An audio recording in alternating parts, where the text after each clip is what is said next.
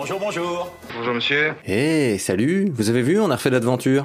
Oh, oh, que c'est beau Ah, et puis on s'est aussi permis de raccourcir le générique, ah, ça fera un peu de temps supplémentaire pour mieux vous informer, voilà.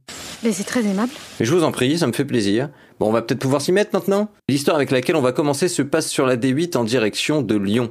Tôt dans la matinée du 27 avril, une voiture a pris feu parce que son conducteur a eu l'excellente idée d'allumer une chicha alors qu'il était au volant. Le charbon est tombé sur le sol de l'habitacle qui a pris feu. Et finalement, le conducteur se sera même pris en plus une amende pour non-respect du confinement. C'est sacrément con, j'ai même jamais vu un con pareil. Bah c'est vrai que euh, fumer au volant, c'est quand même pas la meilleure idée qu'on puisse avoir. hein.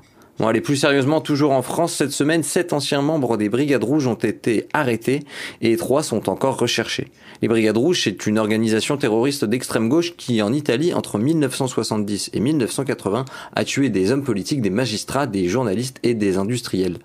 Au début des années 80, le président de la République, François Mitterrand, avait accordé aux anciens membres de ces brigades rouges le droit de se réfugier en France seulement s'ils n'avaient pas commis des crimes de sang. C'est ce qu'on appelle la doctrine Mitterrand. C'est logique. Et dans le journal Le Monde, on apprend qu'à l'origine, l'Italie avait demandé 200 extraditions de personnes en lien avec les Brigades Rouges, mais seulement 10 ont été autorisées par la France. Et justement, sur ces 10 arrestations, l'Élysée a assuré qu'il s'agissait à chaque fois de crimes de sang. Comme par hasard. Et partons outre-Atlantique à présent prendre des nouvelles de Joe Biden. En 100 jours, celui que Donald Trump aimait appeler Oh, Sleepy Joe soit Joe l'endormi, est maintenant comparé à Franklin Roosevelt qui dans les années 30 avait mis en place le New Deal. En effet, Joe Biden souhaite taxer plus fortement les entreprises et les riches de manière générale. Il a également mis en place un plan de relance de plus de 2000 milliards de dollars.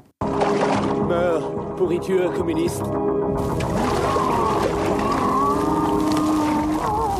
Ah bah pour le moment, hein, il est là pour 4 ans. hein. Allez, pour moi ce fut un plaisir de pouvoir de nouveau vous informer. Je vous retrouve la semaine prochaine à la même heure, du moins je l'espère, pour plus d'informations.